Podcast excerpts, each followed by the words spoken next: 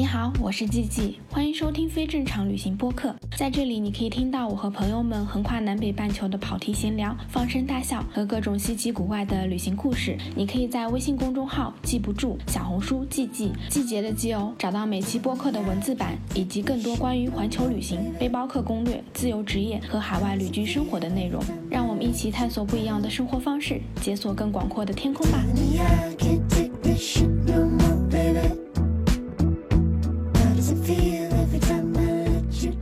大家好，我是季季，欢迎收听非正常旅行电台。这是一档横跨南北半球的旅行播客，带你用声音环游世界。今天这期播客呢，我们请来了宋坤姐。上次航海的时候已经见了一面，然后就约播客，然后一直想要跟你聊聊就是航海的。自从西沙回来之后，就每个人都已经爱上了大海。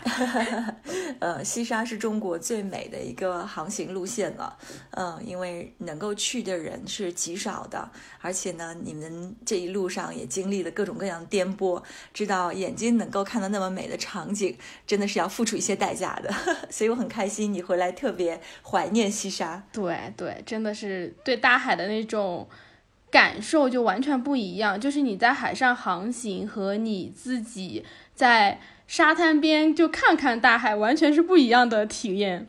是的，然后我们先请那个宋坤姐来跟大家打个招呼吧，就介绍一下自己。嗯啊、h e l l o 大家好，我是宋坤，我是一位爱航海的女船长，也是中国第一位完成帆船环球的女性。嗯，对，其实之前也是知道松坤姐，是因为看到你之前的公众号还有你的书嘛，然后才知道，然后没想到就一起航海了。所以今天这期播客其实想要从头开始聊一聊，就是你自己航海的故事。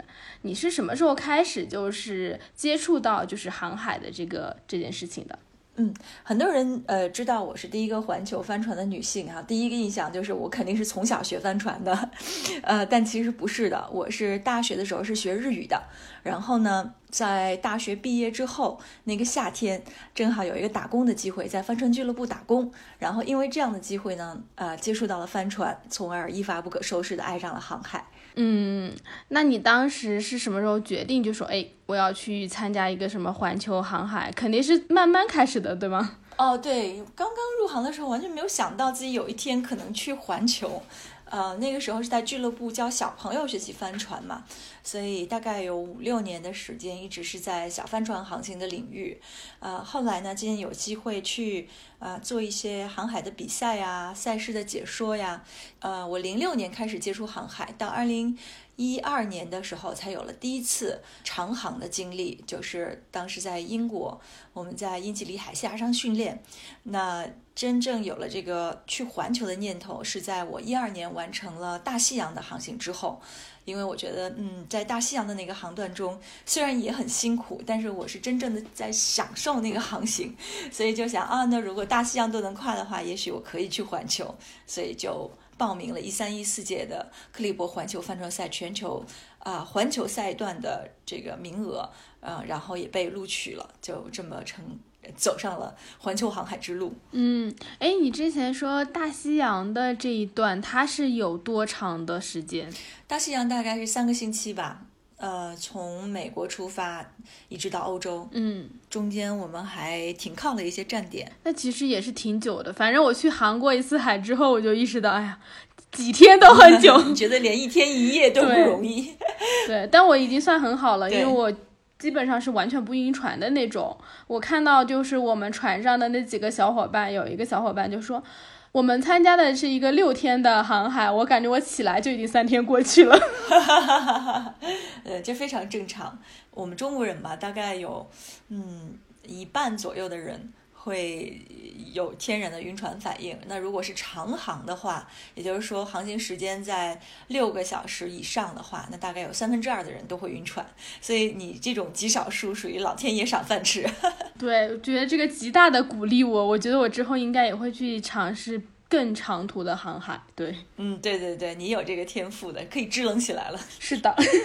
然后我们回到克利伯，其实你当时是去参加了一个克利伯的一个，他们是要前期去培训或者说考试吗？就是报名这个航海。要的，呃，要想去参加克利伯帆船赛的话，首先你要报名。这个比赛在国外其实有点像马拉松，就是你要去参加比赛，你是要付费去参加的。那么一个赛段呢，大概当年是五千英镑，现在应该是七千英镑一个赛段。那环球一共是八个赛段。那么在此之外呢，你还要付费大概五千英镑的培训。那培训的周期呢是一个月的时间，一天二十四个小时的培训。啊，所以说经过这这个一个月没白没黑的训练，你基本上已经可以呃成为一个长航的合格船员了。那然后呢，你在就是嗯，船长会有一个反馈，在你培训期间给一个反馈给你，他是最终判断你能否呃能否参加比赛的这个决定人。啊，如果你的性格没有问题，体力能够胜任，然后有团队精神，那么就可以拿到这个资格。嗯，当时参加航海的人多吗？就是报名去参加克利伯的。呃，每一年都蛮多的，一年大概会有六百个人吧去参加这个比赛。那么，因为一共有十二条大帆船，我们那年是十二条大帆船，一条船上大概会有一次载十五六个人，但是环球又分成八个赛段。大多数人，绝大多数人是参加赛段航行的，比如说啊，他跨大西洋啊，或者是走太平洋啊，一个赛段一个月的时间。那极少数的船员呢，会选择环球航行，也就是说啊，从始至终一直在船上。你当时是怎么想的？说，哎，我要去航，就是全程的，因为全程是要多久？是一年，对吧？嗯，相对接近一年的时间。实际上，我们当时用了三百一十五天。嗯，十一个月接近，对，很长时间。你你是怎么想说，哎，我要去走这么长时间？因为其实整整是要去一整年，哎，还是一个蛮大的决定。嗯，是。实际上那个时候我刚好到了一个人生的一个呃一个低谷期，就是呃我当时离婚了嘛，然后哇，整个人有两年的时间状态非常的糟糕，然后我就在想，哎呀，我这个不能再这么。沉沦下去，我太久没有做一件让我自己觉得骄傲的事情了，啊，刚好那个时候我把工作也辞掉了，我就在想，我需要一段时间来休整和重新找到自己人生的方向和勇气。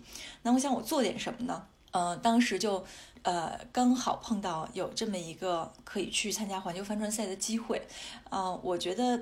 航海从我进入这个行业以来，一直是我很热爱的一件事情嘛，就是既是我的工作，也是一个我很热爱的事情。我就在想，反正如果我一定要做点什么的话，还不如做一个跟工作有关的事儿。这样一年之后，就算我没有变得更强大，至少我的航海技能能提升起来了。就抱着这么一个实用主义的目的，呃，我就报名参加了当时克利伯青岛号的船员选选拔。然后，因为我有着非常好的。就是呃英文的沟通能力，然后有了五六年的小帆船的航海的经验，然后呢，我的性格也也就是团队亲切的那种性格，所以最后呢，我是从所有的选拔者中以第一名的身份拿到了环球船员的那个资格。嗯，对我来说，那场大冒险，嗯，其实是对我自己人生的一个立 flag 的一个过程。我就在想，如果我能把这场环球航行完成。我一定会在这些众多的考验和磨难中成长，我一定可以成长为一个更加坚强的人。我会对自己的未来有信心。嗯，是的，我觉得能够这样航海下来，其实你不管是从心智还是从身体。各方面其实都是会，好像就是升级迭代了，蜕变了。对，真的是不一样，有点像孙悟空在太上老君的那个炼丹炉里待了七四十九天的感觉。这个很形象，是各种各样的折磨。嗯，是的。哎，那你们当时是什么时间就出海的？就是确定说要去参加青海号被选拔上之后？嗯，青岛号。啊，就就青岛号把我发到大西北去了。嗯，是。我们是一二年年底参加的选拔，一三年九月一号起航，所以就是从选拔到起航，我大概有了九个月的时间去学习、准备和培训。然后一三年的九月起航，到一四年的七月二十五号，船队到达伦敦，正好是三百多天的时间嘛，环球一周。嗯，那整个航线是什么样子的？就是环球它不是有很多站吗？嗯，那它第一站呢，先是从英国的伦敦出发，先是纵切大西洋到巴西里约热内卢，然后从巴西里约热内卢向东到南非开普敦，从南非开普敦继续向东到澳大利亚的西海岸，然后绕过澳大利亚的底端南岸，然后一直到了悉尼，然后从悉尼北上新加坡，北上中国青岛。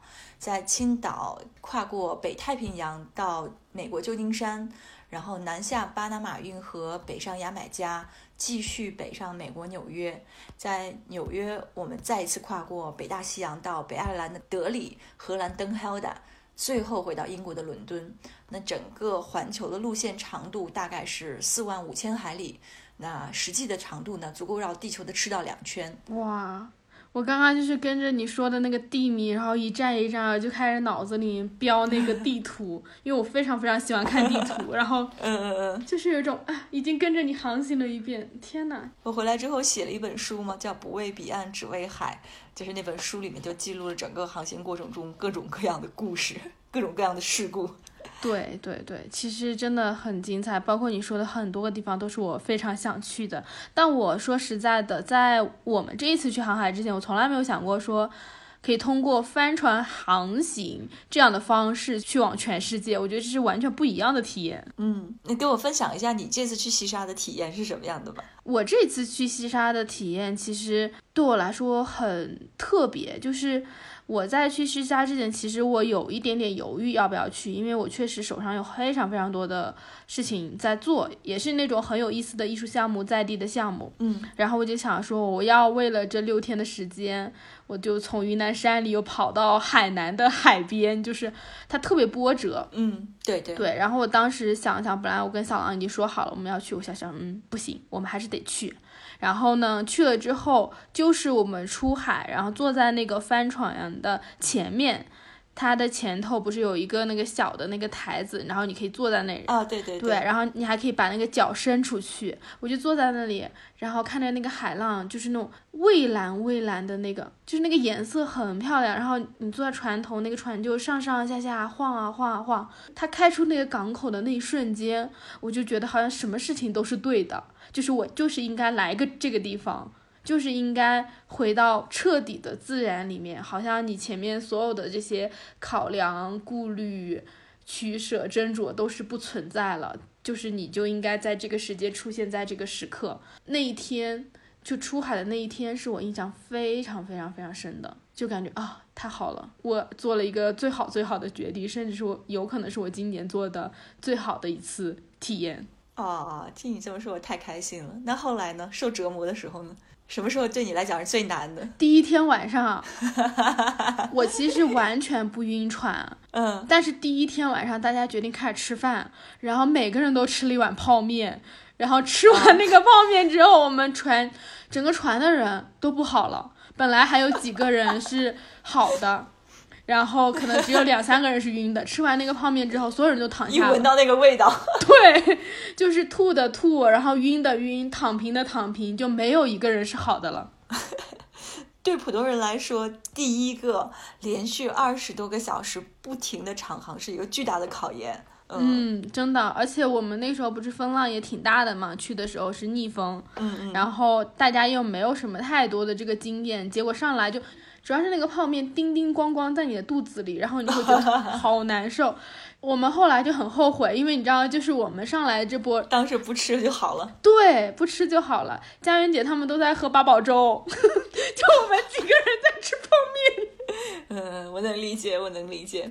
但只要熬过了第一个二十个小时，后面是不是就不不光是你，其实所有人都越来越轻松了？嗯，我觉得后面他们就好很多了。我们船上是有两个人是特别特别晕的，有一个就跟我们说，他第三天才才起来。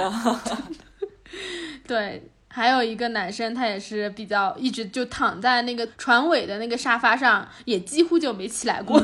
我们船上也是，基本每一条船上就是格外不晕船的和晕的格外厉害的这个比例是一样的。然后大多数人都是在中间的那个肚子那个地方，就是可能是哇，第一天晕的特别厉害，第二天还是有点晕，第三天基本没什么，哎，问题越来越小，一直到最后一天回去，其实很多人就已经完全适应海洋了，甚至等六天之后再踏上陆地的时候，我们开始有。有晕陆地的反应，特别好玩。嗯，对，晕陆地是真的很晕，因为一开始所有人对晕船是有想象的，就知道你上了海是会晕船的，所以大家不管晕到什么程度，你是有这个心理预期的。嗯，但是可能大部分人没有做过晕陆地的这个心理建设，嗯 对而且你很难去想象这个是什么样。然后我们也是回来之后，我们就回到我们住的地方，真的，一进洗手间，而且我们那个住的洗手间它是比较复古的那种，它还有很多那种马赛克一样的瓷砖，然后你进去之后，你就觉得小的地对方，，你就更晕了，就是感觉，就是你在冲那个淋浴的时候是最晕的，对对对对对，真的很晕。然后晚上的时候，我跟小狼躺在床上，我就说：“小狼，你觉得晕吗？”小床狼说在动是吧有点晕。对，我们就觉得天上它是那种，它上面有一个那种复古的吊扇。然后我们就觉得那个吊扇一直在转，连着我们的船 船船一直转。特别好玩。我我每次最最搞最搞笑的就是看大家，第一个是先晕船，然后是后后晕陆地。就实际上，当你知道你晕陆地的时候，你明白一件事，就是你的身体事实上已经适应海洋了。就那个时候，你再放在海上，你是不会再晕船的，所以你那时候会特别怀念。是的，我觉得其实是一个蛮特别的体验，因为它是你完全没有过的身体感受。我觉得整个航行对我来说都是。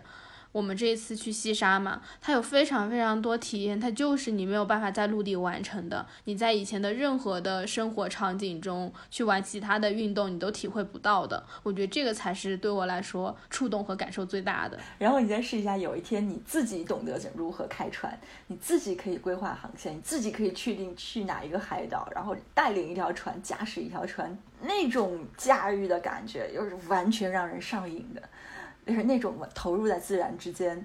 敬畏自然，然后你又有足够的主动主观能动性，在自然中开一条路出来，哇，那种成就感和那种啊豪爽的感觉，简直就像侠客一样，就是当年的那种古典侠客骑着一匹白马在草原上驰骋的那种感觉，呃，这就是我真正爱上长航的原因，就是那种我。知道这片世界上有百分之七十一的面积，这个星球百分之七十一都是海水。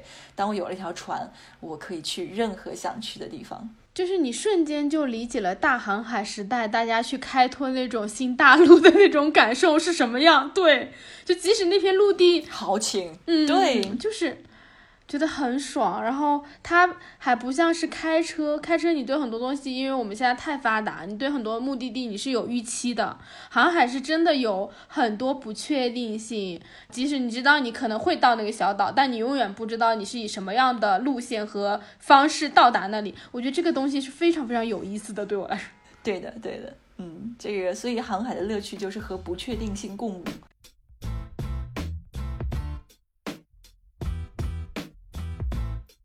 我也想说，回到你们我们之前讲那个克利伯嘛，你当时我记得我们在船上的时候，你就跟我讲过，你们刚开出这个港口没多久，你们就被雷劈了，是吧？而且有一个赛段，但是到了第六赛段，我们过北太平洋的时候了。嗯，还好那个时候大家很多老船员都已经是老水手了，啊，已经跟那条船一起生活了大半年的时间了。那个时候还好是那个时候被雷劈，然后更早的时候，我觉得大家会有点 有点不知所措的。对，所以其实，在航海的整个过程中，比如说你们最开始从伦敦出发的时候，可以讲一讲就，诶这个航行过程中有什么好玩的事情，或者说有一些比较特别的体验。这个航行中比较好玩的体验，我觉得，比如说看动物吧，就是像嗯各种各样的海洋动物啊，比如说最常见的就是海豚，从第一次见到海豚就是大呼小叫，到一天可以看三遍海豚，我说啊、海豚，哦又来了，然后。呃，然后就是你看到它们就觉得很可爱嘛，因为就是它就像那个你在泰国的时候，那个小狗会流浪狗会跑过来，哎，对你摇头摆尾巴，然后你摸它，它就会很幸福的把肚子露给你，对吗？海豚就像是那种海里的小狗一样啊，追着你跑呀，给你这个跳跳跃啊，在你船头打翻跟头啊，啊，你就觉得哎呀好可爱呀，你们怎么这么友好呢？然后看鲸鱼。然后有鲸鱼妈妈带着鲸鱼宝宝迁徙，然哇后，也可以看到有一些大型的，我曾经看过一次虎鲸，一跃出水面，然后漆黑的背、雪白的肚皮，哇，整个鲸鱼那么大一个。然后你要知道，你平时在海里游泳，你要想跳出水面，你试一下是个多难的事儿。你在想 那家伙得多重啊，对吧？嗯，几百公斤重吧，我就哗从水里跳出来，哇，一个鲤鱼打挺，在像就好像他在给你展示他有什么能耐似的啊，欢迎你啊。就是还有那个海鸟，它飞累的海鸟会落在我们的甲板上啊，也不怕人啊，然后你你都可以用手去摸它们，你知道吗？它都不怕人到这种程度，就是你你会觉得那片海天之间的生灵是就像伊甸园里面一样，他们不知道人类是可以伤害他们的，那样一个社会是多么让我们神往的一片一个世界啊，就是那种感觉。天呐，听起来就很美好。因为我们这一次去不也看到海豚了吗？有一次有感觉有几十头、近百头的海豚就在你边上一直转，一直转，太可爱了。哇，那你们看的比我们多，你们比我们幸运。我们那条船没看到太多，远远的看到了。我们看好多，因为那群海豚就好像是几个家族一直围着我们在转，然后就像你说的一样，它一会儿就游过去，然后一会儿就跳起来。又回来，嗯，对，就是在你围着你的船在转，就太可爱了。对，所以当时你的心就立马就充满了爱，你就觉得是有那么多的爱，你就觉得哈、哈，真的是为什么人类要杀戮这些动物呢？嗯，就是我们怎么可以污染海洋呢？我们怎么可以往海里丢垃圾呢？哦、就是你就突然中心，就这你直觉的那种爱就出来了。就在海上，你真的会这样，就是你跟各个生灵之间就会直接建立那种最原始的联系。嗯，是的，而且你在海上之后，你会发现你其实整个人只在那一艘船上，它就不会让你有这种人类感觉自己似乎很强大的样子。因为在城市里，走到哪里都是人类的建筑，你会觉得哇，好像我们很厉害。但你到海上，你只是那么小小的一艘船，然后那里面有十几个人，仅此而已。你一下的那个，你的水也是有限的，对，你的食物也是有限的，你的能能源也是有限的，你所拥有的一切就只有这些，没有更多。嗯，所以其实是很容易教会我们什么是敬畏心，以及你真正的去珍惜所有的这些资源、生态，保护我们这个地。我觉得我们我们后来不是回来之后，大家所有人都在讲嘛，就是讲这个航海的，每个人其实都提到关于水的事情，因为其实，在海上就是水是很匮乏的，然后大家洗澡的时候就是开始啊快速洗掉，然后不要浪费水，真的很不一样。对你迅速就会养成那种意识的，对不对？然后你会开始珍惜水源、珍惜食物、珍惜你你所拥有的东西。然后你突然意识到，原来你不需要那么多。如果时间再更久的话，你这种感觉会更更深入。你会觉得哦，原来我过往生命中真正让我开心的，其实并不是那些给我带来短暂快乐的物质，呃，那些名牌的东西，那些绚丽的东西，而是哎，比如说一片很美的天空，来自你伙伴半夜的倾诉，嗯，来自队友的信任，嗯然后大家之间的欢声笑语，来自家人的那些家书，就对我我们一个长航的船员来说，这些都是最宝贵的东西。所以等我们再回到陆地上，你会发现航过海的人，就是他非常的真实，他不会去热爱那些浮夸、流行、炫耀的东西，他非常重视情感，嗯，非常重视真正的表达。对，因为其实那些表面上的东西都不重要，就大海天然就会让你去掉这些东西。当你没有任何信号，然后你不用去做很多无谓的社交和联系，然后你会发现你在这艘艘船上，你待再待几个星期，也是一样的，对，都是一样的。而且我们所有人可能第一天还想着，哎，我要穿的美美的，两天之后你就再也不打扮了，我活着就好。对对 对。对，就这些东西都都不重要，你需要的最重要的东西就是你生存的物资，有饭吃，有水喝，其实就够了。嗯，而且我不知道你们船上有没有大家有没有嗯进行一些很深的交流？反正我每一次航行都会有，就是就是莫名其妙某个时间。突然就开始就会开始有人跟你倾诉他内心的一些秘密，就你很容易打开，很容易去跟别人分享你的一些困境、你的过往，嗯，你爱着的人或你想爱而不能爱的人，就是大家会开始聊天，而且就聊得特别真实。你会发现在任何场景可能都没有在船上这样，就这么迅速的，你就能够把你心里的秘密就交给船上的人。嗯，我们每天都踩在那个甲板的底上看星星、看银河，然后就边看边聊天，那是我觉得最快乐的时间。就甚至大家也不需要聊多么多么深的东西，你就会变成那个地方是很自然的。你想要聊深的、聊浅的、聊无聊的，反正就是你好像跟旁边那个人躺在那里，你就可以开始聊天了。有很多很多的话，就是不由自主的就出来了。那个环境下面，是的，是的，我一直觉得这些这个大海啊，就是真的是有疗愈的功能的。嗯，对的，而且我我觉得大海是那种它的包容性和你接触到的任何那种，比如说疗愈，真正的一些疗愈啊、治疗啊、艺术疗愈，这些是完全不一样的。大海它只要存在，你就能够感觉到它在包容你。是的，然后我们前面提到嘛，你们说你们去航海，我之前有听过你们在克利伯的时候，其实你们船上是有很多外国的船员，是吗？对中国的船员极少，到现在也是这样。啊，是吗？我我一直以为说，比如说，呃，青岛号，然后他们珠海号，我以为都是有很多中国的船员。没有，他一条船上中国人大概也就是九个，或者最多是十六个。那这十六个人的话，就每个人都是赛段船员。那你平均到每一个赛段上只有两个中国人，在十五六个人中只有两个中国人是很少的比例的。嗯，那其他的船员他是怎么去上到这个船的，或者说加入这艘帆船的？他们就是自自己报名的，就像报名马拉松一样，来自世界各地的人自己报名参加这个比赛，同样的规程。哦，原来是这样子，我还以为就是青岛号，就是从青岛这里就很多都是中国的船员。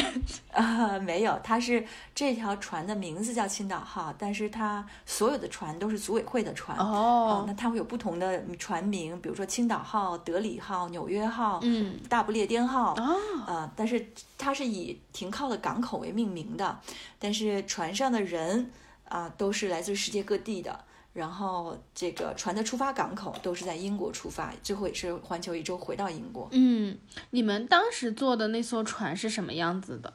嗯，它是一条七十英尺长的单体龙骨帆船，嗯，就是古典帆船那个样子。那个很帅，你们坐的是双体帆船嘛？你们这次去西沙对吧？嗯，我们的那条船就是单体船，就你能看出来它结构上的不一样，它就是传统帆船的这种一个船体，下面有一个很重的铅坠作为龙骨，保证它不会翻覆，然后就上面是以这种帆，嗯，桅杆和帆。那你们在这个整个环球的航行的时候，有遇到过比较什么极端的天气啊这一类的吗？嗯，那太正常了，如同家常便饭。恶劣天气，这说来这这就来，劈头盖脸，几乎每一段都会有几天特别难熬，还有其中这其中还有两个赛段是每天都很难熬。是吗？就是它到什么程度？上次雷劈的那个，我觉得雷劈的那个没有雷劈的那个反而不可怕，是吗？雷劈的那个反而不可怕，它只是被雷劈了而已。就可怕的是那种遇到了风暴，就是哇，狂风卷着巨浪，船体倾斜四十度，然后巨浪从船头打过来，站着开船那个人都被被浇的湿透的湿透的天呐，啊！然后四十多节的风，你们这次去西沙，我走的时候说过，我们的风力大概是十三到十五节，对吧？嗯，然后迎风航行十三到十五节，你想象一下，我们的迎风航行平均风速四十节，阵风六十节，是一种什么概念？天呐，你们这次航行海浪的高度也就是半米，你想想五米高的浪是一种什么样的概念？那整个船不是就是摇摇摆摆，而且有种怎么感觉有种被会被掀翻的？嗯，对，对，就是过山车。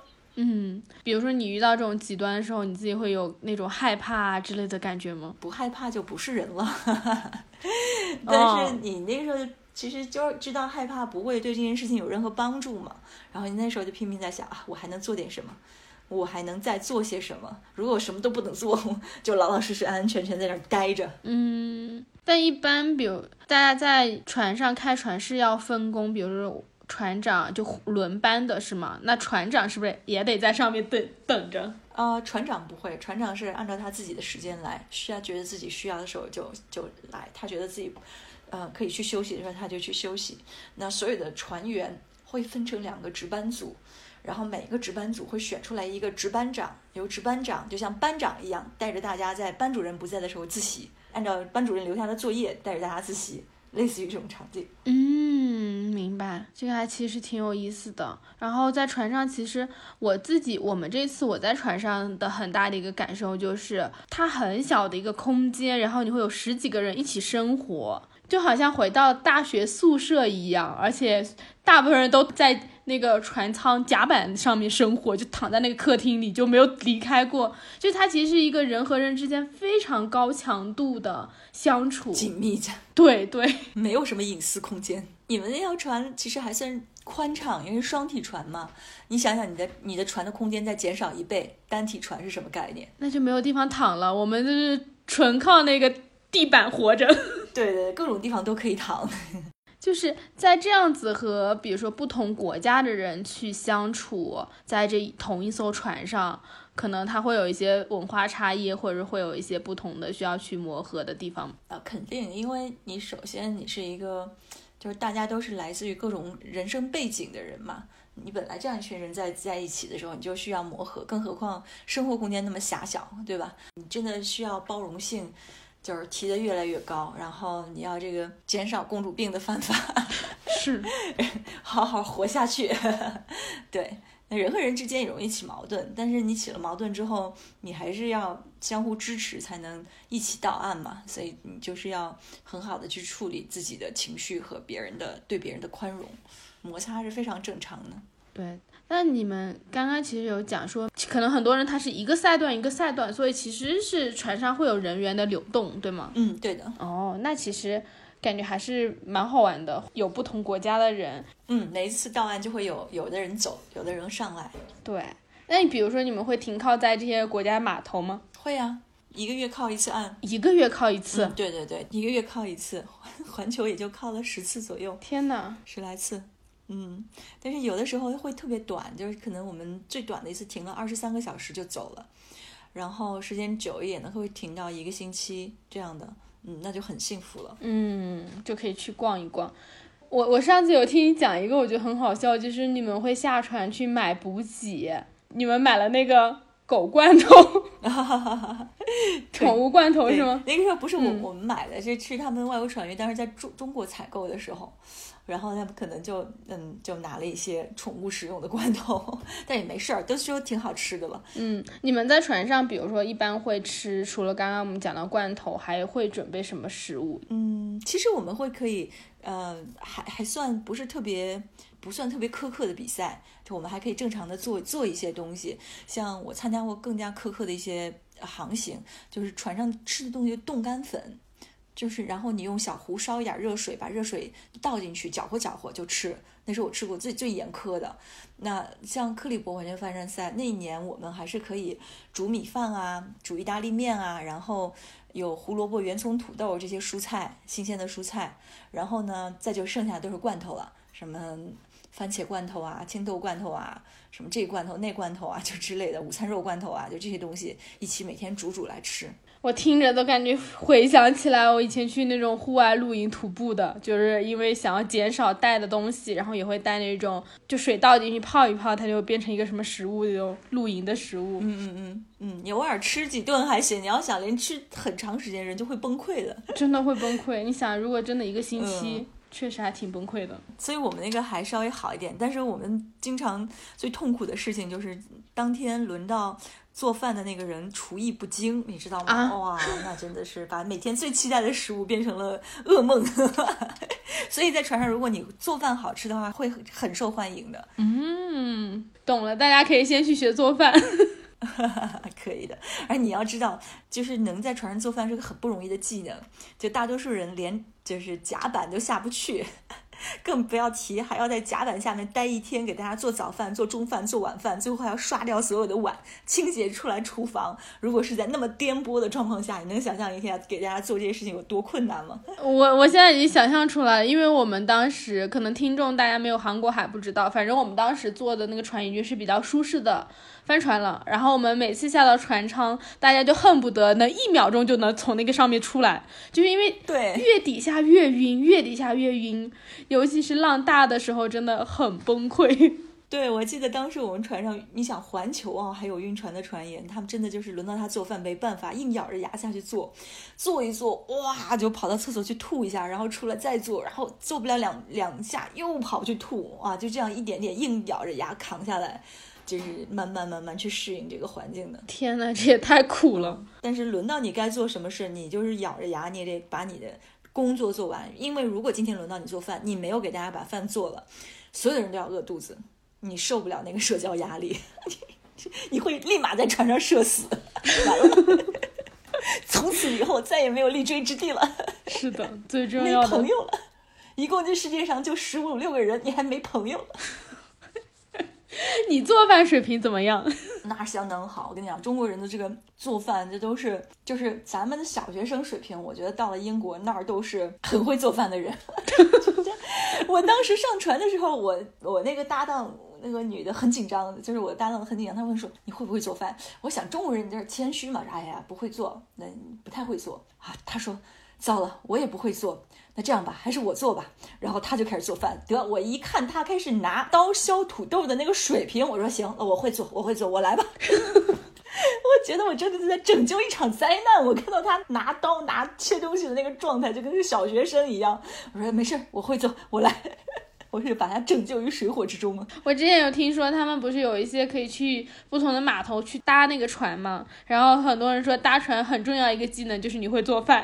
嗯嗯嗯，可能是仅次于开船最受欢迎的一个技能了。好，至少拥有了一些技能，因为我也挺喜欢做饭的。但是除了就比如说你要去很辛苦的去完成你的安排的分工之外，你自己觉得在整个航海的过程中最辛苦的事情是什么？我觉得没有什么比风暴更辛苦的，就是劈头盖脸的，然后风暴，然后你要又特别疲惫。其实最大的就是你一直处于一个长期疲惫的状态。你想，正常人我们晚上有八个小时睡眠，对吧？在海上连续一个月的时间，你都是四个小时一睡，四个小时一醒，就是你永远就是没有办法睡够。就老觉得自己还充电，就那个手机充电充到百分之五十，哎，就给你拔了上去用去了，然后又差不多剩百分之剩了剩了百分之五的电量的时候，再回来给你充电，又给你充到百分之五十，又拿去用了，就老这样，你知道吗？所以人属于一个极端疲惫的状态。有一次他们问我说：“啊，这个船这么颠簸，下面味道这么大，你们能睡得着吗？”我说：“你开玩笑吗？”我说：“我站着都能睡着。”嗯，就是这样的。然后你再你再加上如果。天气在恶劣，再是风暴，连续一个星期，你身上衣服都干不了，哇，又颠簸，然后可能太颠，颠到你都是，就是你在床上睡着睡着觉，你觉得自己身体离开床板了，然后一秒钟之后，梆，你又掉到上面，然后你又离开床板了，你又掉上来，然后你仅有的这几个小时珍贵的睡眠时间，就是这种不断被不断被颠起来、颠醒，又不断掉下去，不断被颠醒，就是你你试试看，睡两秒钟醒一秒钟，睡两秒钟睡一秒醒一秒钟这种状态，我真是太崩溃了。天哪，我这听着我都觉得好崩溃啊！哦，真的很崩溃。但有没有说会遇到一些比较就是危急的时刻，就遇到巨大风暴，你自己印象中哎比较比较危险的时候有吗？嗯，有啊，就是南太南大洋和北太平洋嘛，就是连续一个星期狂暴的风暴，平均风速四十节那种，这太可怕了，真的是。当时后来我看当时的视频，我想我是怎么熬过去的？可能在上面只还有人能拍视频啊？哦，对，我们真的有视频啊，就是大家有兴趣可以去看那本书，叫《不为彼岸，只为海》。那书里有很多的那个呃有二维码的图片，扫一扫就能看到视频。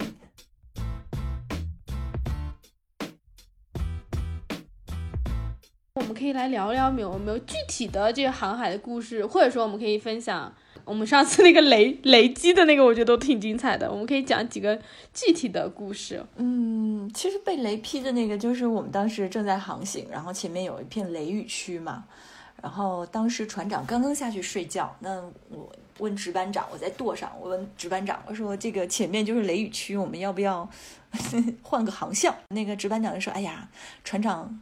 好长时间没睡觉了，刚刚下去，我们这时候把他叫醒，好像有点不太人道。他最后告诉我们的航向是这个航向，我们就坚持走吧。于是我们就顶着一根桅杆，就跑到那个雷雨区里面，咔嚓一个雷就劈中了我们的桅杆，然后当时整个所有的导航电脑、所有的电路设施全部烧，照明设施全部烧掉了。就是还好没有什么人员的受伤啊，但是然后船长起来的，当时就看到一股黑烟从导航室腾腾的升起。然后我们的电子仪器全部短路报废，你知道吗？就是，哇，当时就是真的是，天呐船长看到之后很无语，我都不好意思。我说船长，如果当时叫你起来，你会做什么决定？他说，我就叫你们改变航向，不要去找那个刺挠。哎，没办法，就是他带我们这群这个水手，就是开始的几个月是最闹心的，因为大家经验还不够，他总是会弄坏这条船，然后这样那样的出事故，但是他不放手，让我们去做吧。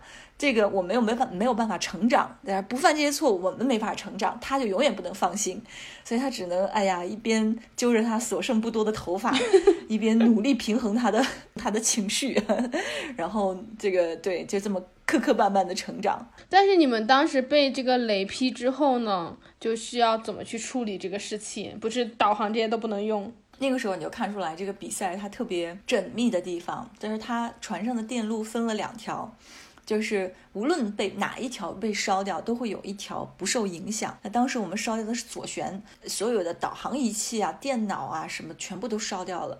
水深仪啊，什么灯啊、照明全烧掉了，但是我们保留下的右旋的电路呢，里面有几样至关重要的东西。第一个是呃造水机，就是海海水还能淡化成可以饮用的水。一个呢是我们的冰箱，就是那个冰箱里的肉不会坏掉，还能继续吃。第三个呢就是一个卫星电话，啊，就这三个能用。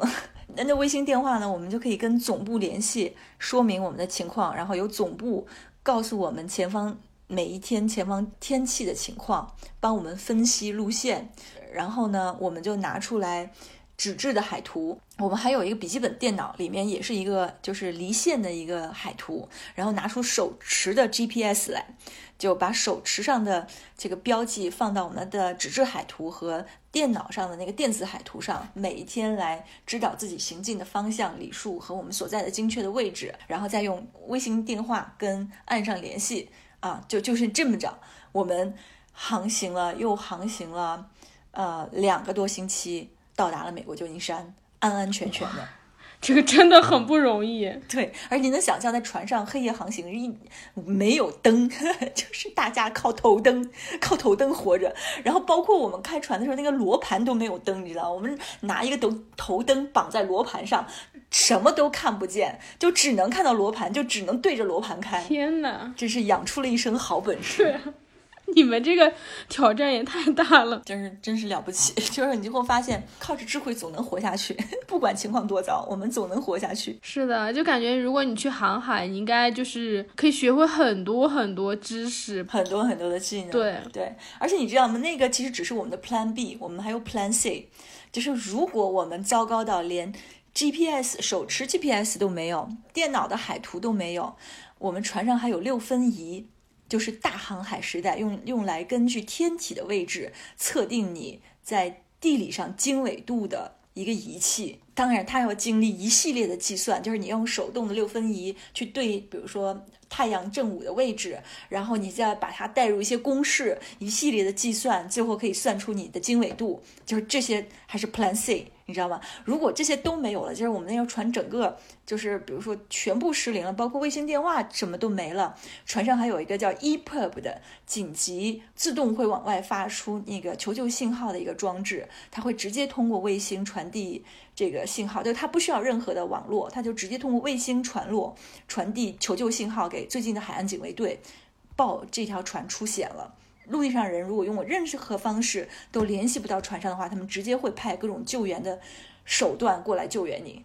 在二零一一年，当时好像是加利福尼亚号，就因为船只整个倒扣，然后再次翻过来的时候，桅杆断裂，然后船舱进水，所有的通讯动力设施同步损失的情况下，一船人就是靠着那个 EPIRB 活下来的。天哪，所以你看起来航海是冒险，没错，就是我们出去永远都是在一个探险的一个过程，但实际上我们做了重重重重的 backup，重重重重的计划和考量，所以它不是一个一个冒失的一种行为，它真的是就是需要大量的知识经验去保驾护航的一种探索。嗯，就上次你在那个你来我们船上，然后跟我们讲星星的时候，我当时就想说，这也太好了。就如果我去航海，嗯，就抛去这些辛苦的部分，我肯定能够学会很多天文地理知识。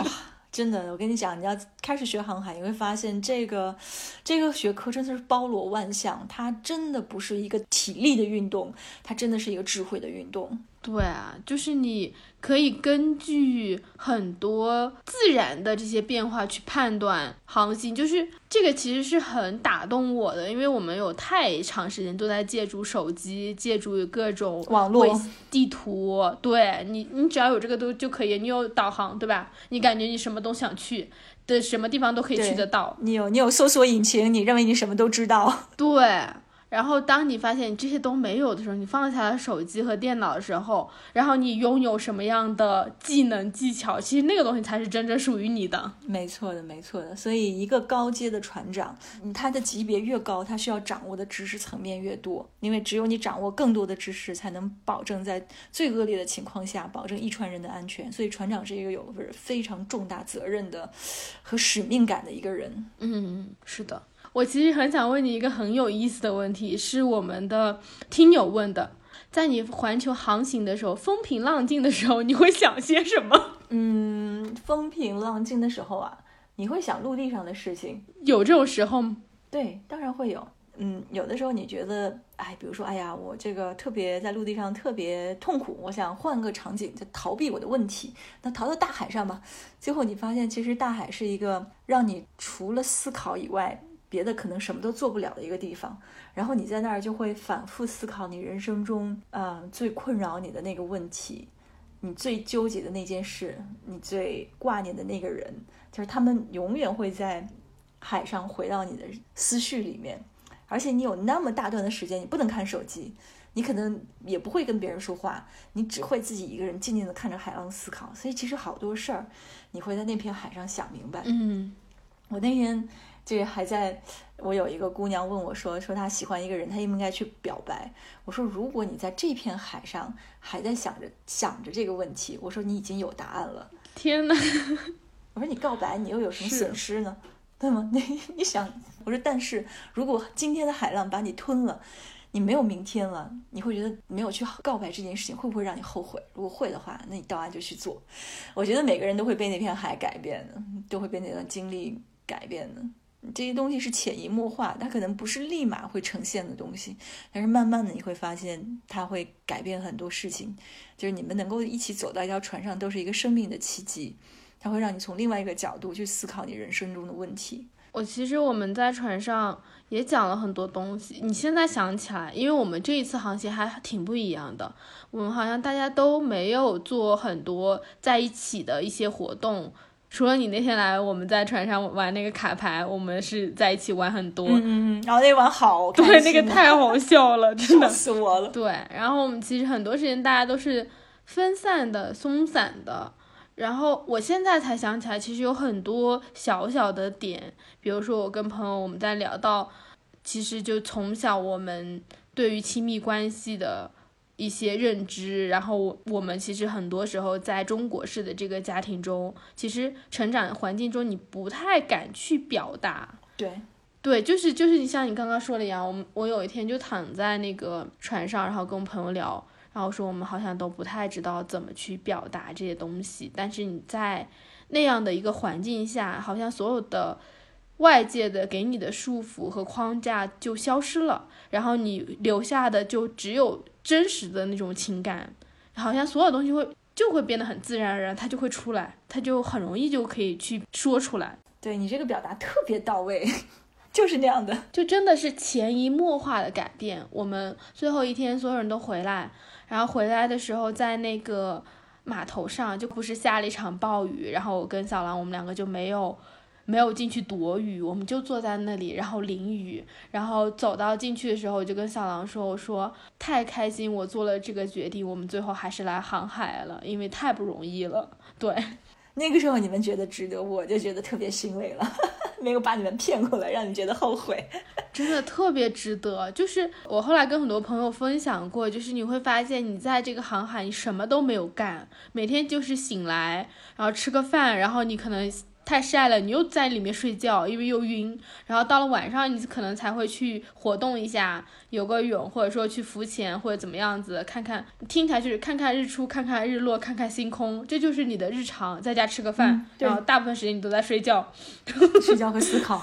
对，好像很普通，它根本不是我们想象中哇去航海了，像那种电视剧一样。但是你就是会觉得很多东西发生了改变，甚至你现在还没有办法去讲述和表达，嗯对，到底什么产生了改变，但你心里是会知道的，有一些东西就是不一样了。是的，是的。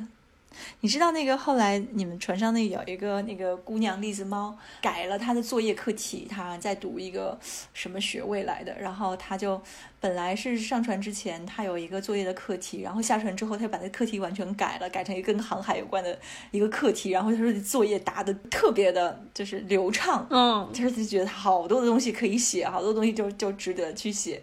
然后后来她又带她男朋友又过来去参加了我们国家地理的那个那个端午节的那个航行，然后她又要跟她男朋友过来跟我学航海，就是我就觉得这是真的是就是就是特别开心，就是大家会觉得这件事情非常值得。对，对的，是很值得。包括现在小狼，他就是一整个投入了大海中，他现在每天都在学习，然后他可能接下去他就想要去环球，通过帆船去旅行。对我们俩开始聊天之前，我还问小狼说：“哎，你去干嘛？”他说他明天就要去学那个帆船，他就很认真在学习。啊、真的吗？那太可爱了。对我们去之前，很多人都会觉得，比如说航海啊什么，可能会有一些门槛，或者说它费用会很高。嗯但你去了之后，你才知道这些东西都非常非常的值得。对，是的，是的，所以我我我也希望通过我们今天的这个播客，能够让更多的人来走出这一步，来到海上，呃跟我们一起航行。对，而且我真的不觉得航海有那么多的不确定性和害怕的，因为